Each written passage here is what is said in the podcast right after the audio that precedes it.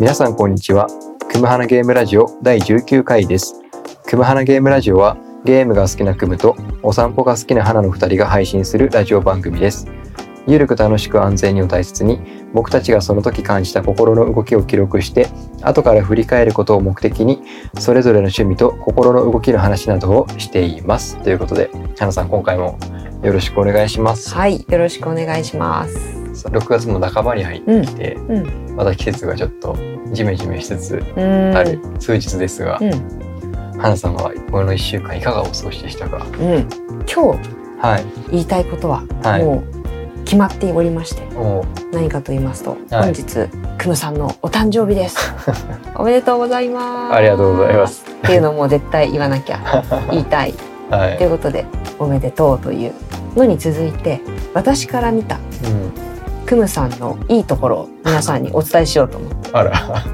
おりました。はいでもはい。これあのちゃんと紙とかメモにはい。書いてこようかなって思ったんですけどいやそれあえてやめようと思ってもおうその時に感じた私が「はあクムさんここだよね」っていうのをその場で言おう、い。あら、なんかちょっとこっぱずかしいかもしれないですけど、はい。そうと思って今日は参りました。あお願いします。はいまず皆さんにお伝えお伝えしたいんだけれどもはい。お伝えできないところちょっと悔しいんですけどうん。クムさんのいいところ目なんですよね目ですか？目目あこれ多分前にも伝えたことあると思うんです、はいクムさんには、えー皆さんクムさんの目がはちゃめちゃに優しい目をあ。はしてちゃめいるとちゃに優しい。そああ。はい。うで住んでるんですよね住んでいてはちゃめちゃ優しいってはい。すごくないですか、おーでも目って一番自分で自分じゃ見えないってわかりますか？だって目だからね。鏡で見ればわかるけど、はい。鏡で見なかったらうん。一番見られないうん。手も見れるしうん。足も見れるんですお腹も見れるけど、目は見られないです。よね、おそらく多くの人が自分の目の魅力って気づいてなくて。あでも人からはあ。うん。むしろ一番見られるところじゃないですか、う。うん。ん人と話す時に「どこを見ますか?」って言ったら一番多く見るのは目だと思うんですよ。だから相手からすると一番見るところ、はなので、うんもうぜひ皆さんにクムさんの目を見てほしいんですけどい。はい。見ていただけないのがもどかしいそうですね。ちょっと顔出しはしないし。そうですよねでも今言った通りうん。すごく優しい目をしている笑った時の目がで真剣な時の目もまたいいと思う すごい真剣だなっていうのがよくわかるあ真剣な時と優しい目のそのコントラストもいいですよね あと目ももちろんですけどあ。はい。すごく、えー、クムさんの人間としての、えーはい尊敬できるところおこれはもうおそらくご本人も分かってるんじゃないかなと思いますけど、はい。誠実さですよね。これはすごいですよこの誠実さについてはあの誠実っぽい人って世の中にいっぱいいると思うんですようパッと見誠実そうみたいな人ん。いますよね、うん。でも何回か会ってみたら「あれ?」みたいうん。な人も多々おりますうん。そんな中で私はクムさんと出会って12345まあ78ヶ月経ってると思うんですけどはい。えこれちょっと誠実じゃないんじゃないって思ったことはい。一回もないですねむしろあいやあ。そんな誠実で大丈夫ですかみたいな心配になるぐらいの 誠実っぷりむしろなんかちょっと心配貸してるぐらいの そんな誠実でえちょちょっと心配になっちゃうみたいな、ね、ちょっと、ちょっとパンクしそうなことが多々あるので。てんそんな人いますってうん。皆さんにちょっとおお聞きしたいですよね。し誠実すぎて心配になっちゃうってなかなかだと思うんですよね。でもはだからこそあのお仕事お一人でされて間もないのにはい。ちゃんと食べていけるような収入が得られていてっていう、うん。それは間違いなくクムさんのみんなまず目を見てあこの人は優しい人だな。信頼できるな、誠実そうだなから入ってで一緒に仕事をする中であやっぱり私の感覚は間違いじゃなかった。この人は誠実で、えーしっかりと要望を聞いてくれてうん。それを具体化してくれる人だっていうのが分かる。うん。だからお仕事がまた続いていくっていうことですよね。うん。誠実っぽい人だと最初は仕事が入ってくるかもしれないけどうんおそらくある段階で切られちゃう。あうん、特に個人事業主ってなると何が大事か、まあ、誠実さですよね。多分ー自分がクライアントの方でもそうだと思うんですよ。うん。自分がクライアントで誰かに仕事を依頼した時にうん確かに作品の出来って大事だと思いますけど、うん作品はいい。でもこの人少しこの辺りが誠実さに欠けるなって思ったらうんなんかモヤモヤするじゃないですか。あでもその人がちょっとこう仕事で抜けはあるかもしれないけどーうん。とても仕事に対して誠実に向き合ってくれたらうん。あと自分に対して自分の要望に対して誠実に向き合ってくれてるなって感覚があったらうん。もう一回その人に頼もうかなと思うと思うんですよね。あそっちの方が優先になると思います。ということでうん。そうクムさんはもうお仕事が、えー順調に続いていっているんだろうなっていうのをうん。感じました。ああ。いやなんかありがとうございます。いやーそうですよ。これを、はい。えークムさんご自身はなかなかここまでのことを把握できないと思うのであこれは私が言わねば。ああ。そうですね。ありがとうございます。ちょっと今週1週間もなんかパソコンの前で作業しながらもううつうつとうん。していたこともあったので、うん、ちょっと励みになりましそうですよ。これをまたねたはい。音声で残しておかなきゃ。編集するときに絶対これ聞かなきゃいけないから。そうです僕は絶対聞くので、はい、そうですよ。で何回も聞けるから音声を残しておけば。そうですねなんかもうああれ？って思ったら直近でいくとあの中中華街行った時のエピソードが僕の中でドハマりしてて 一人で56回聞いてますからね。あれあれ面白いですよね。僕が聞くから再生数伸びていくぐらいな感じがあったりするので。あれ聞くのもいいけど今回の聞いてくださいあちょっと今回のは。はいこれもうエンドレスリピートで もう寝る前とかも聞いて寝るみたいなはい。ことしてください。わかりました。もうエンドレス再生よろしくお願いします。よろしくはい、ということで私の話でした、はいじゃあ久美さんお願いしはいます、、ありがとうございます。えー、なんかちょっとすごいいいお話をしてもらって、僕、なんかそうですね。なんか、そう。あの今、花さんに誕生日のこととか自分のその人柄のこととか言ってもらって、で、僕はちょっと自分の誕生日うん絡みで思ったことというか、実際に周りで起きたこととしてなんかあの誕生日に対しての世の中からのうん。自分へのアプローチすごいなって思ったんですよ。うんそれはその自分の友人とかじゃなくって、うん。あもちろん今回その花さんとかうん。あとその会仕事でお世話になってる方からごご飯ご馳走になったりとか、身近な人からの,、あの言葉とかっていうのはいただいてたんですけど、まあ、それだともちろんありがたくってでも何より早いのは企業のアプローチが早くって、うん、なんかメルマガとか登録何かの企業のうん。に個人情報を入力するときに、うん。メールマガメールアドレスとかうん。入れるじゃないですか、多分そういう情報からうん。なんかあの「クムさんお誕生日おめでとうございます」とかってメールが来て、でなんか5%クーポンを差し上げるのであの我々のお店でなんか買っていきませんかみたいな平たくそういうメッセージが1個じゃないんですよね。うん。なんかそれが5から10ぐらい来て、うん。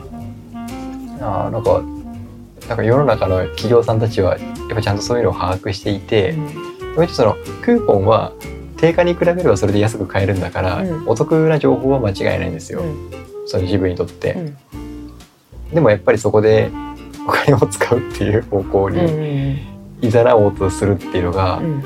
まあ、したたかでもあるなって思って、うあともう一個はあの Facebook やってる人だったらあ結構自分もこういうのあったっていうのはあると思うんですけど、うん。なんか Facebook のトップページですかね。うん。であのフィードがいろいろ流れてきていて、うん。その Facebook の友人たちの動向とかあとその広告とか。うん。でそういう情報が Facebook 側から反映されてくるんですけど、うん。誕生月迎えたぐらいのタイミングでうん。なんか寄付しませんか？うん。ドネーションしませんかっていうのが出てくるんですよ。うん。なんか最初僕それ一瞬意味が分からなくって、なんかこれまではあのクムさん誕生日おめでとうございます。5%クーポン券を差し上げるので、うん。ぜひうちの店で何か買ってくれませんかみたいな話だったので、なんか僕はそのものをそれは自分の好きなものだったらうん。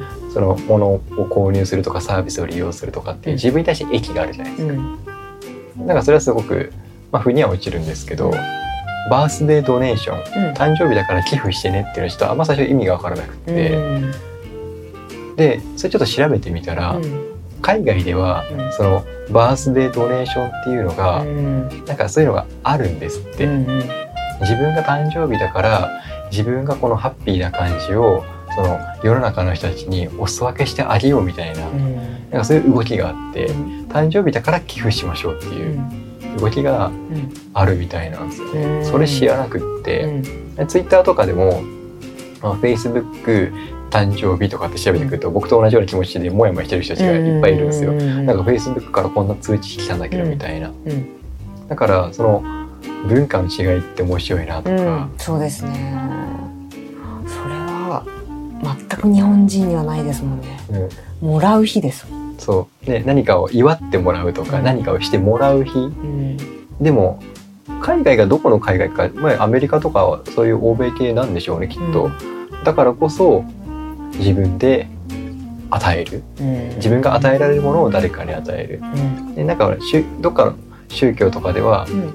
収入のうん。1割は寄付しましょうとか、なんかそういう教会とかに納めましょうとか、うん。なんかそういう教義を持った宗教とかもあったりするみたいなので、うん。なんかやっぱ自分が持ってるものをうん。世の中に還元していくっていう分け与えていくみたいな。うんうんなんかそういうのがちょっと面白かったなってういう。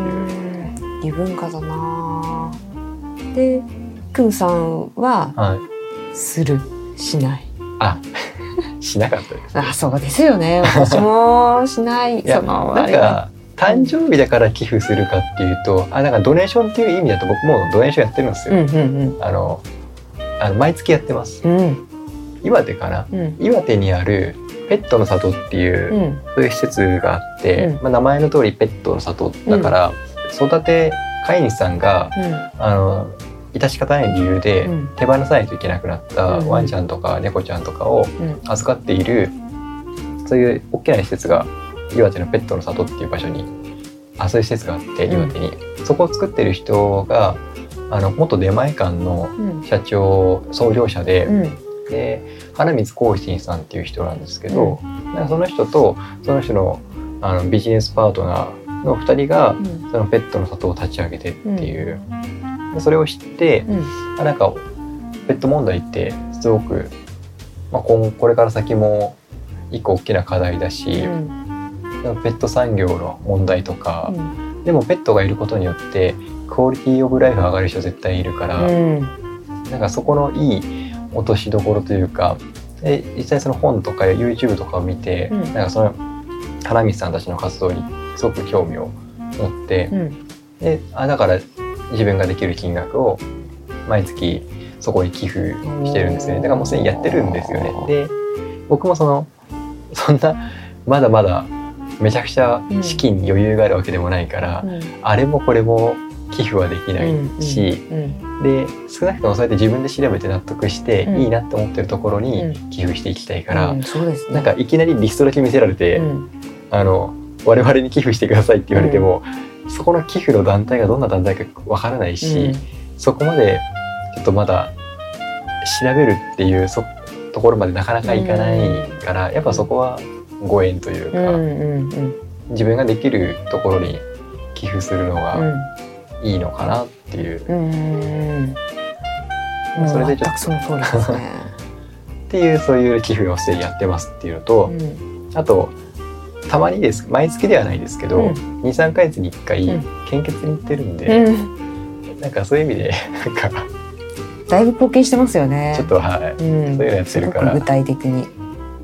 それでちょっと今は良しとさせてもらえればなってうん思ってます。うんうん。いやー、多分聞いてる人、あ、やっぱりクムさんって優しい人なんだなっていうのが さらに分かったと思います。はい、はい。よかった。よかった。はい、ありがとうございます。はい。さあ、花さん、はい。えー本編ですけども、うんちょっと今回はですね、先日うん。僕たちが見に行った、うんザ・スーパーマリオブラザーズ・ムービー、うん。この映画の感想うんを、うん。あのシェアしたいなと思います。うん。ただですね、うん僕らこういう映画の感想を喋るっていうことにあまり慣れていないこともあって、うっかりネタバレ的なことを言っちゃう可能性があるので、うんもうそれだったらいっそうん。最初からネタバレありでうん。語りましょうっていうふうにしようっていうふうに決めさせていただいて、うん。あのちょっとこの「ザ・スーパーマリオブラザーズ・ムービうん。ー」の話をちょっとネタバレありで今回はやってみようと思います。はーい。あですのであのこのラジオをお聞きの方でまだちょっとネタバレは聞きたくないなっていう方はちょっとここでうん一旦聞くのを止めていただければなというふうに思います。うんはいうんということでちょっと今3秒ぐらいん待ってみたと思うんですけど、多分5秒ぐらい待つと放送事故になっちゃいます。3秒限度なんですね。あでもび実際 BGM 流すのでうん。いいと思うんですけど。っていうことでじゃああのここからあの映画の感想をシンプルにうん。お話ししていければなというふうに思うんですけどうん。ちょっと最初にあのあらすじですかね、うん。あの公式サイトに載っているうん。そのストーリーをちょっと読み上げさせていただきますね。うん。えーニューヨークで配管工を営む双子の兄弟うんマリオとルイージ謎の土管で迷い込んだのは魔法に満ちた新世界離れ離れになってしまった兄弟が絆の力で世界の危機に立ち向かうっていうそういうお話なんですようね。ん。率直にうん。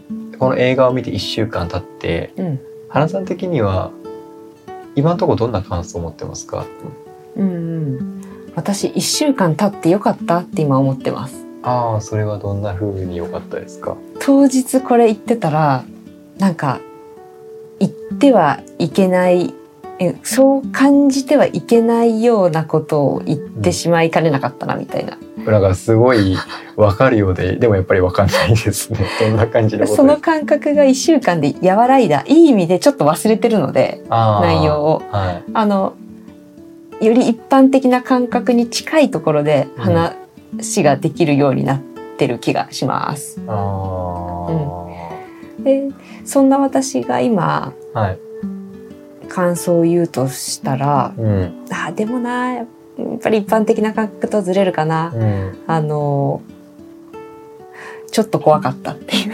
なんかあのホラー感じましたよねホラーっていうかある意味なんかその人生哲学というか、あの心理というか、うん。なんかちょっと見隠れしてましたよねそうですあ見ね隠。れっていうか分かりやすく描かれてましたね、そう。あんまり斜めからああいうアニメは見ない方がいいと思うんです。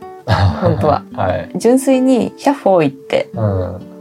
えー、分かりやすい、えー、と挫折があって成功があるじゃないですか、うん。ゲームクリアっていう感じ、それをその流れに自分が乗っかってうん。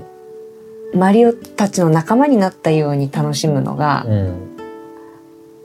醍醐味だと思うんですよ。うん。だから他の方の感想をこの間ちらっと見てみたんですけあどーどうでした？あのすごく評判が良くって、うん。あのゲームの世界がうん。もうそのまんま描かれていた、忠実に描かれていた。うんでうん。例えばあのスターを撮った時の感じとか、あのタヌキに変装した時の感じとかがその絵が見たかったっていうのがうん。そのまま描かれていて、えすっきりしたとか、あうん、ゲームをやっているかのような高揚感に包まれたとかうん書いてあったから、あこうやってみるのが正解だわってちょっと反省したんですよね。ーあーあでもそれは今ちょっと聞いてて思ったのはあのーその感想を書いているその花さんが見たのって多分ネットの声ですよね。でそこで書いてる人のシチュエーションと花さんの、ね、シチュエーションって違うじゃないですか。うんうん花さんそんなゲームやらないし、うマリオの名前ぐらいは知ってるけど、多分昔ファミコンで遊んだとか結構やってるんですよ。やってます、うん。あじゃああの感じわかるんですよ。あーそっかいやなんか僕が思ったのはそれが花さんのベースにないからその違う感想が出てくるのかなと思ったんですけどそうじゃないですね。意外とやってるんですよあね。でもこう、はい大人になってしまった私ははいかなり斜めから見ちゃって、はい。あのホラーっていう言い方もしましたけど、うん。でも一番は勉強になったっていううん感覚が大きいですね。あ。うん。あの、良くも悪くも人生の縮図みたいな感じが受け取れて、うん。マリオからまさかそんな風な学びがあると思わなかったから、あ私としては見てよかったなって思える映画でした。そうですね。なんか今回この映画、ままずマリオだから、ちょっとゲームつながりで、うんなんか僕はまず、あの、このラジオのネタになればいいなっていうのがまず一個あっうん。て、で、あと、前何かの映画を見見に行った時に、映画始まる前にあの予告編がいっぱいこうバーって流れてくるじゃないですか。そこで、このマリオ・ザ・ムービーうん。の、あスーパーマリオ・ブラザーズ・ムービーうん。の予告も出てきて、面白そうだなって思ってたのがあったんですけど原さん僕は僕からこの映画を見に行きましょうってうん。聞いた時に、うん。で実際その映画館に行くまで映画を見る前までの期待値というか、うん。どんな映画なのかなうんうんうん。とか、なんかその見る前の状態ってどんな感じでしたか、見る前ははい、単純に、えーポップなミュージックを聴くような感じであ乗れて見れるのかなって思ったら蓋開けてみたら全然違ったっていう。でも、はい。あの満足感は違う意味ですごく高かった。予想とは違いましたけどうね。んその予想とは違ったとか、まあ、いろんなところがポイントとしてあると思うんですけど、ままず一個挙げるとしたらどこがなんか、あ予想と違ったのはうん内容ではなくて、うん。自分の感じ方だからなんとも表現しづらいんですけど、そうだからあのこれ多分見終わった後にクムさんに話したかな。うん。えっと自分を知ることができましたって マリオのはい映画を見てはい自分観察になりましたみたいなあ感じだったんですよね。ー。はい。そう。だから映画の内容自体はうん。むしろ思った通りだった意外ではなかった。ただあえっ、とキャラクターでうん。私が知らない子が出てくるんですけど、ーうん。えーチコルマリーっていう星、青い星のキャラが出てくるんですね。うんうんでその子がものすごく可愛い声で、うん。容姿も可愛いくせうにん。言う言葉がうんうん。まあえぐいこと。うん大人の心をうんサクッと切り刻むようなうん。鋭い一言を言ってくるんですよね。それが、あのお面白いなって思いました。でもこれ確かねはい。いろいろ気になりすぎて調べてみたんですけどはい。ああいう風にあの映画では描いているけどでも実はうん。全然いいキャラみたいです。あなんかいいキャラすぎてはい一周回ってあんな風になっちゃってるっていうなんかある意味誘ってる感じのキャラクターだったじゃないですか。これはラジオで言うべきなのかわかんないですけど、うんややっとうん、あちらの世界に行けるみたいなうん、なんかそういうニュアンスのことを言ってましたよね。でもあれにもはい。もっと深い意味っていうかうん。あのキャラクターなりの意味がちゃんとあって、うん。ただただブラックジョークなわけではないっっていうのがどこかの情報であったんですよだからあなるほどなと思ってうん。とはいえうん。あの意味深なセリフは怖かったなって 思うんですけど、そうですね。ちょっと僕も具体的なセリフとか言い回しまでは覚えてないですけど、うん、なんか普通になんか死を感じさせるとか、そうそうそう。なんか世の中の終わりというか、うん。うん。まあ、生きるってこういう感じだよねみたいな、うん。本当のその最後の最後の最後らへんにうん。ようやく理解するようなことをうん。あの場でさらっとこのコミカルなマリオっていうあのバリバリエンタメの中で言ってくるんだっていうのがあのだいぶスパイス効いてましたよね。言ってましたね。しかも子供のフィルターをくぐり抜けてきて、うん。大人しか味わえないそのスパイスっていうか、うん。子供の味覚には乗っからない味だった味だろうなっていう。うん。そうなんですよ。エッジが効いたうん。キャラとセリフでした。あとあれはどうでした？あの花さんが映画の中でもえ映画を見て見終わった後に言ってましたけどマリオでこれニューヨーク在住っていう設定で配管をやっていて、うん。でもともと勤めていたところを辞めて、うん。独立してしかもルイージを巻き込んで会社一緒に会社辞めて兄弟二人でビジネスやっていきますって。いう。うんでその家族からは、うん。まあお母さん以外からはソース感というかちょっとバカにされていて、うん。でもお母さんだけは何があっても私はあなたたちを信じるわっていうようなことをずっとお母さん言っていて、うん。で最後の最後にあのーまあ、クッパを懲らしめて、うんでそれに対してうん。お父さんがうん。マリオに「お前はよくやった」みたいな。であれに対してうん。花さんがゾワーッしたみたいな。怖かったんですよあれ。ちょっとあの辺の普通だったらあれ見て「ああマリオよかったねお父さんに認められて」っていう感じじゃないですか。はい。でそうじゃなかったんですうんあそこが一番ホラーだったかもしれないって言いましたね。はい、ちょっとそのホラーだったら何がどうホラーだったんですか？もう条件付きの愛っていうやつですよね。あマリオのお父さんは、マリオが優秀じゃないとうん。愛さないっていうことなのかっていうのを感じてしまった時に怖くてしょうがなくて、なんかそうですね。マリオの設定がどっちかというとその最初落ちぶれキャラっていうか、何かやろうとする意気込みはあるけどうまく空回りあー噛み合わずにうん。空回りしていてでも日々頑張ってる。でも頑張ってるだけじゃダメで成果が出ていないから、うん。お父さんからはうん。前のいいいいところの会社辞めてお前は何やってんだ？しかも弟まで巻き込んでみたういな、ん。そういう感じでしたもんね。そうなんです、あー。でもなんかそこってうん。本当によくあるもの設定だと、うん。設定というか実際リアルでありえますよね。リアルは圧倒的にそれが多いです、でもそれって僕思うのは、ん。父親も母親もうん、無条件で愛する家庭の方が少なくないですか？そうです。多分今回の映画の場合は母親がマリオに対して無条件の愛をあの送ってたじゃないですか、うん。注いでいたじゃないですか、うん。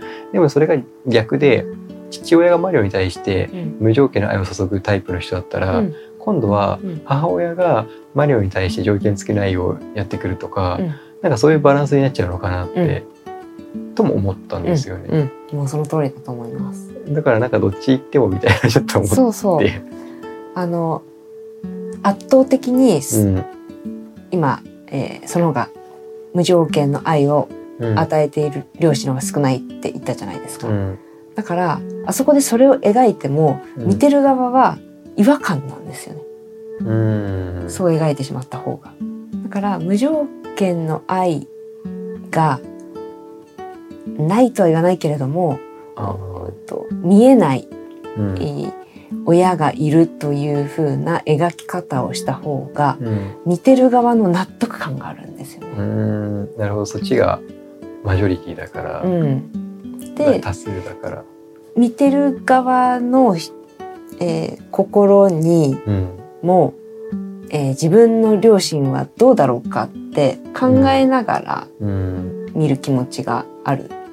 その時に最後にうん認められたマリオの絵を見させられると自分も救われたようになりますよね。あー、あそこに自気持ちよ分を映し出すんですね。うん、うんそうすると見た時の幸福感って満足感ってうん、上がるんですよね多分。ああなるほど。うんあそれは私みたいな斜めから見るとか小難しいことを考えながら見る。うん。とそういう風になっちゃうホラーになっちゃうんですけど はい。人間のうん。理性をあまり働かせずにはい。本能的なうん。さっき言ったノリポップに乗るうん。っていう見方をした、するとすればうん。とっても正しい作り方で、うん。えー評価も高くなるし、うん。みんなが見たくなるしみんなをハッピーにできる。うん。ですよ。っていうのが分かっていただけにうん。自分がホラーを見ていると いう感覚に陥ったのがはい。面白かったですね。うん。ん。なるほど。だからそうですね。そういう見方もいっぱいできるところがあそういう見方をできるところが随所にあった映画でしたもうんね。ん。そう。でもやっぱりそうあとはまあシンプルにさっきあの、花さんがうん。映画の感想を調べていた時に出てきたように、うん。なんかすごくゲームの世界を忠実に映画にしているなっていうのはうん。感じて、僕もそう最近のマリオはあんまり遊べてないんですけどでもなんかあのマリオカートのシーンがあったりとか、あとはそのドンキーコングと戦うようなシーンとか、うん。あれはなんかちょっとスマブラチックなのも感じたですし、うんわかりやすくゲームゲームしてるところはあっうて、ん。あとはそのマリオにキャラ付けがちゃんとされていたなっていうのはうん。あマリオとルイージか。マリオとルイージにキャラ付けがちゃんと表現されていたっていうのが、なんかマリオはどっちかっていうとまあお兄ちゃんっていうこともあって自分が頑張っていくタイプ。うん。でも片やルイージはあのルイージマンションとかでもなんかそんな感じですけど、なんかちょっとビクビクしていてうんうん頼りない感じうで、ん。まあでも最後はあでも最後までお兄ちゃんのことを信じていて、うん。っていう感じ。うんうん。だからなんかそこのけ性格とかがゲームとかだとどうしても自分がマリオを動かしちゃうから、うん。マリオもルイージも自分の思うがままではあるんですよね。うんあとはまあその物語のスタストーリーがあるからうん。それに沿って進めていくんですけどあのマリオってうん全部がそうではないですけど、うん。基本自分喋らないんですよ。うんマリオのゲームって。うん。例えば昔スーパーファミコンだったスーパーマリオ RPG とかもうん。自分喋らないし、うん。ちょっと僕が遊んだゲームが古いですけど、うん。例えばスーパーマリオ64とかうん。もうマリオ主人公は喋らないし、うん。だから喋らない主人公があとでもそのゲームの時とかに、ま、マリオ他のゲーム？うん。マリオカートとか。であとそのアクションゲームで遊ぶ時のマリオのそのジャンプした時とかのうんうん。声とか、うん。なんかヒャッフーみたいな感じのとか、マンマミーヤとか、なんかそういう声のイメージしかなかったんですけど、ちゃんとセリフとして喋って感情をつけて喋って、なんだったらちょっとコミカルな感じで、序盤なんかそうですよね、うん。なんかそういうのを見ることができたから、うん。ちゃんと映画ならではのことそれって映画ならではのことだと思うんですよね。それが描かれていたのがうん。映画としてマリオを見る価値の一個ではあるのかなっていう。いやもうよかったくんさんがそういう感想を言ってくれて、もう私このまま終わったらどうしようと思って。あ大事大事、あそういや僕もその原さんの言ってししてるような見方とか、うお話とかあ大好物の話だから、うん。僕もそっち側に全然いけるんですけど。ん、それで終わっちゃいけないですよ。あそう。であとはそういうマリオのそのゲームな感じと、うん。あとこれはあの原さん言ってましたよね。あの本当ああままずその原さんが言ってる感想っていうかはその前に、あの最後スタッフロールうんうん。流れてでちょっと映画見終わった後に僕が原さんに言ったんですけど、うん。映画館で映画見るときにスタッフロール中にうん。もう退席する人いるじゃないですか。うん。なんか僕いつもあれもったいないなと思ってるんですよ。うんなんか映画の全部の映画がそうではないですけど、うん。スタッフロールが流れ終わった後に、うん。なんか最後のワンシーンがあるパターンって、まあまああるじゃないですか。うん。だからその可能性をほっぽいてうん。スタッフロールでもう席外しちゃうのはちょっとまあそれぞれのそそれぞれの事情があるとは思うんですけど、うんちょっともったいないなと思ってて。で今回もやっぱりこう最後まで見たらその最後の最後スタッフロールがエンドロールが流れ終わった後にやっぱりワンシーンちゃんと描かれていたから、うん。うん。なんかそれやっぱり最後まで見た方がいいなって思ったのと、うん。最後ヨッシーが、うん。なんかヨッシーって言うんですよね。うん。あの後がちょっと微ほっこりしたといううか、ん。ね。あれ良かったですね。ね。子供たちがうん。一斉にリピートするっていう、うんあんなにほっこりした空間。いや子供のパワーはすごいな。ね確かに。ちっちゃい子たちが顔面にヨッシーがヨッシーのなんか卵みたいな感じのが出てきて、でそれでなんかヨッシーってちょっとちっちゃい声でなんかうん子供っぽい声でうん。言って、それに対して子供たちがうん。ね、真似するんですよ真似する。多分どこの劇場でもこれは同じことがうん起こってるんでしょうね。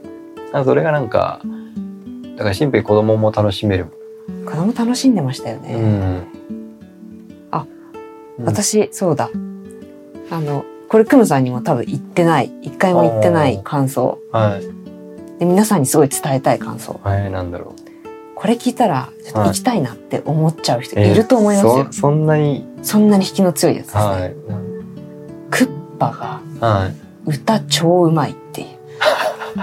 めちゃくちゃクッパ歌うまかったですよね。あちょっとそうですね。忘れがちだったですけどうまかったですね。ちょっとあれ英語版も聞いてみたいですもん。ちょそうですね、本当だ。っ。と僕らね吹き替えのやつ見たから、あの日本語だったんですけど、うん。まあ、日本語もうまかったし英語だとどうなるかも気になるし、うん、そうですね。う歌うまかったですね。あれ聞きに行くだけではい。価値あるっていう。あー確かに確かにあの価値ありますねあのピーチへの思いの詰まった感情を込めた歌声は、これは一見の価値ありですね。なんかラブソングってああいう風に歌うんだなっていう 確かにお手本ですね。ザ・ラブソング。うん、だってその意中の人のことを思いながら歌うからラブソングなわけであってそうですね。サビ全部ピーチで貫いてましたね。そうですうね、ん、ちょっとあれはあのポッドキャストで歌っちゃうと 著作権とかに引っかかっちゃうのであの歌は歌うこといけないですけど、うん。ぜひ映画館で、見ていただきたい。はい。大大音量で。うん。聞いていただきたいですはい。ね。最後にうん。今回の映画、ん。あの花さん的には100点満点中でうん。何点でしたか、あ最初に僕言いますね。うん。僕は100点満点中そうですねでも普通に楽しめたからうん。80点ぐらいは全然いってるなっていうそんな感じです私ははい87点。お結構高いんじゃないですか高い。うんなぜならこんなに自分をはい再確認させてくれる映画だったから。あだなんかもうあれじゃないですかマトリックスとかみたいに偉いことないんじゃないですえらいことになっちゃいますね。語り尽くせなくなっちゃう。本当ですね。かうんそうそうそう。でした。あはい。なのでちょっとぜひ皆さんも映画館に行かれてみたりとか、うんもしくは映画見てよっていう方いらっしゃいましたらなんかうん感想とかうん。いただけたらなぜと。思います。はい。それではエンディングです。番組からお知らせです。このラジオは各ポッドキャストプラットフォームでお楽しみいただけます。番組をフォローいただけると最新の回を配信時に受け取ることができるので、ぜひ番組フォローをお願いします。また、あなたのご感想やレビューをいただけると励みになります。SNS などで、シャープ、くむはなでとご投稿ください。ということで、最後、うんエンディングのお知らせ、うん今回から変えてみました。はい。変えてみましたね。ちょっとあの、番組の感想とかうん。をハッシュタグでやってみると、うん。いい説がうん。みたいなので、うんちょっとそれをこの番組でもうん取り,、取り入れていこうかなと思いまして、はい。ちょっとハッシュタグくむはな、うん。そう、ちなみにハッシュタグくむはなはカタカナでお願いしますはっていう。そう、そういうのちょっとやってみようと思ってます。ぽくなりましたね。なんか、はい、ちょっとこれまでも番組っぽい感じは意識してはいたんですけど、よりぽくなりましはい、なんかちょっとまた引き続き、た。うん。あの楽しんでいただけるような番組を、そうですね。はい、お届けしていきたいと思いますので、はい。はい、またあのよろしくお願いします。はい。ということで、えー最後までお聞きいただきありがとうございます。ここまでのお相手はクムと、花でした。また次回もよろしくお願いします。